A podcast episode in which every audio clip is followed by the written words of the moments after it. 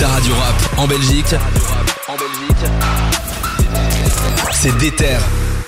Bon, franchement, je mentirais si j'étais pas méga hypé sur la sortie de ce documentaire sur Orelsan.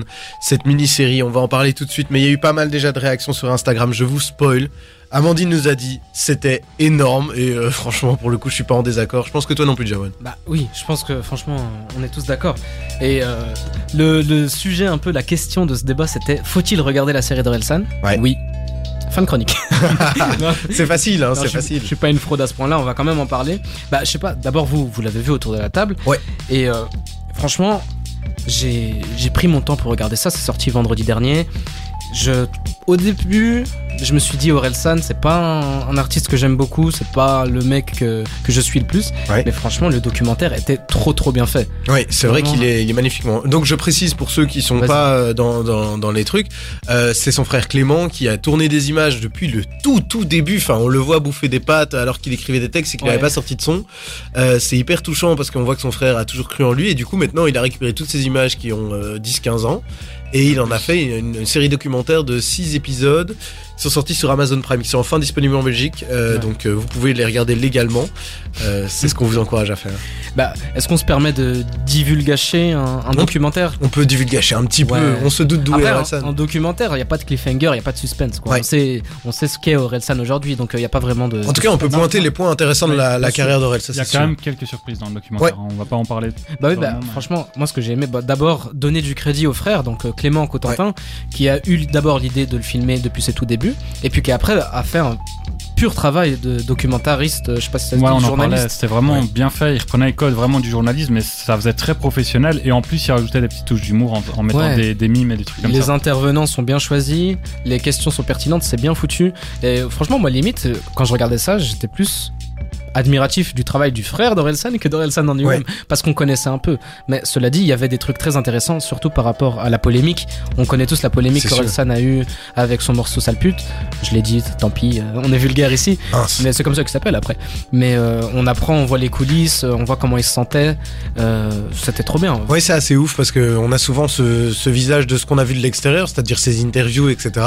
Ici, on le voit vraiment, on le suit de l'intérieur, on le suit vraiment euh, à, à hésiter, à ne pas savoir comment répondre. Et en plus, il termine. je me- je me- Il y, a- il y a cette scène assez marquante où il est aux États-Unis et qu'il est déprimé. Il est déprimé, Ouais, il a pris genre Ouais, il a pris 10-15 kilos, il a, il a pris toute sa famille avec lui. Et puis, bah, on le, on le voit revenir, on voit la, la hargne qu'il a depuis le début pour euh, toujours être au top. Et en plus, ce que, ce que j'ai aussi aimé, et ce qu'on a vraiment vu, bon, on a pu le voir en dehors du documentaire, lui et son pote Gringe, casseur-flotteur, Ouais. ça a toujours été une histoire d'amour entre les deux, mais dans le documentaire, on le voit encore plus. C'est vraiment depuis les tout débuts, Ouais. et euh, désolé de dire comme ça. D'ailleurs, il y a une belle interview de Gringe qui est disponible sur le site de Déter, soit dit en passant, je le case à chaque fois. Mais euh, en fait, Gringe au départ, c'était vraiment un tir au flanc quoi. Euh. Il, il ralentissait le truc, euh, il, il en foutait pas une, il écrivait pas. C'est vrai. Et euh, Est-ce que ça a changé C'est ça la question. Ouais, je pense que ça a changé quand même, mais. euh, Moi, j'ai- juste une petite question de, de, de Dave qui dit ici euh, si j'ai pas, si j'aime pas spécialement Orelsan, si je connais pas bien, est-ce que ça vaut la peine que je mate la série? Oui, à quand fond. même. Parce que, allez, ça a été un des monuments des années 2010. Ouais. Rien que pour les, les dramas qu'il y a eu, euh, les, les chansons pop qu'il a fait aussi, il en parle aussi. Il parle de ce Le virage. avec Jenali. euh, Il en parle aussi dans le truc, c'est c'est plutôt Non, drôle. ce- Ce qui est marrant, c'est que même en dehors de ça, on voit qu'ils parlent de Big Flo et Lee alors qu'ils sont censés être en embrouille et tout. Enfin, on les voit en tout cas passer dans le. Ah ouais? Ils sont pas interviewés, mais on voit, tu vois, des moments où ils étaient déjà ensemble avant dans Oui, les. il les En, avait en régie, tu vois. dans un et du zénith. coup, euh, il, les, il les a pas complètement boycott alors qu'ils sont censés être euh, quand même euh, des, C'est vrai. Des, des ennemis, on va dire. Oui, c'est un vrai faux drama, hein, ce truc. Ils ont toujours dit qu'ils étaient admiratifs d'Aurel et Aurel les a jamais. Non, mais euh, après, ils ont fait une pique. Enfin, tu vois, Il a refusé un morceau feat, avec, euh, ouais, Oxmo, et ouais. Pucci- Oxmo Puccino, il avait fait un morceau avec et il lâchait une pique à Big Flo et Oli, tu vois, genre Big Flop et Oli. Enfin, ils avaient dit un truc Ah ouais ça. Ouais, du coup, euh, Ah, c'est une petite pique comme ça. Mais euh, je crois pas qu'ils sont vraiment rivaux et c'est bien qu'on les voit aussi euh, apparaître là-dedans. Comme ça, ça prouve que Orelsan s'entend Bah ouais, tout le monde. on a plein de beaux mondes hein, qui, qui intervient sur ce truc. Donc sa bande, son, euh, son producteur depuis toujours, Scred, Ouais. qui on le voit encore plus dans ce documentaire. J'ai commencé, j'ai j'ai vraiment appris à connaître Scred. On entendait toujours euh, merci à Scred, merci à Scred. Mais alors là, on a vraiment vu tout ce qu'il a fait, l'esprit cartésien qu'il a, les prods de fou, euh, le fait que Moi, j'ai découvert que c'est lui qui avait fait la boulette déjà. Ouais, il a fait la boulette et il a toujours eu euh, un, un pas d'avance par rapport à ce qu'il voulait faire, toujours tout planifié. Et franchement, respect à Scred. Hein. Ah mais c'est un génie, à un moment dans le documentaire on voit toute cette scène où, euh, où il commence à mettre en place un show euh, Scred avait été observer des choses juste pour savoir comment ça se passait. Tu voyais que c'est lui qui a un peu carré toute l'équipe. Euh, moi, ce qui m'a marqué aussi, c'est de voir, euh, c'est Scred qui, à un moment, il a fait donc l'ouverture de Panthéon de Booba. Je savais pas du tout. Ouais. Enfin, je savais qu'il avait fait une prod sur l'album, mais je savais pas que c'était ce morceau-là. Et, euh, et en fait, Scred après était en contact avec Booba. Il a fait écouter des prods d'Aurel à l'époque où il rappait pas encore. Et Booba l'a renvoyé péter. Mais oui, c'est ça. Les débuts sont très drôles. On voit aussi Orelsan qui va faire un, un espèce de contenders, un rap contenders, enfin un clash Ouais. quoi. Et on voit euh, euh, Lafouine, on Il y a voit Diams. On- ouais, il y a Diams, il y a Lino. Euh, Rimka je- aussi, je ouais, crois. Il y a Rimka, ouais. comme ça. Et Nesbill, voilà. Et, et Nesbill. Booba, évidemment. Ouais, voilà. C'était un truc uncut.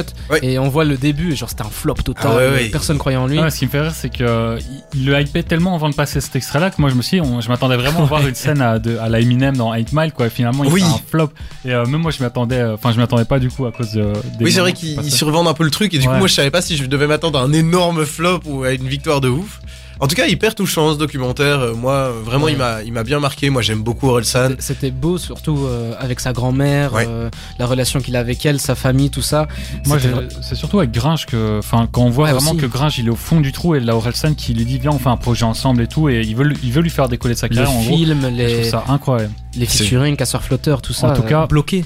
Dans, dans Ralsan, il disait les quatre euh, cavaliers de l'apocalypse on débarque en parlant de lui-même, de Scred, de Gringe et d'Ablai. Et franchement, grâce à ce documentaire, j'ai appris à vraiment découvrir tous ces cavaliers de la- de l'apocalypse et je trouve C'est ça vrai. super. C'est vrai que c'est, bah, pour moi, c'est la conclusion parfaite. C'est vrai qu'on les, on les découvre à quatre et ça, c'est vraiment hyper touchant.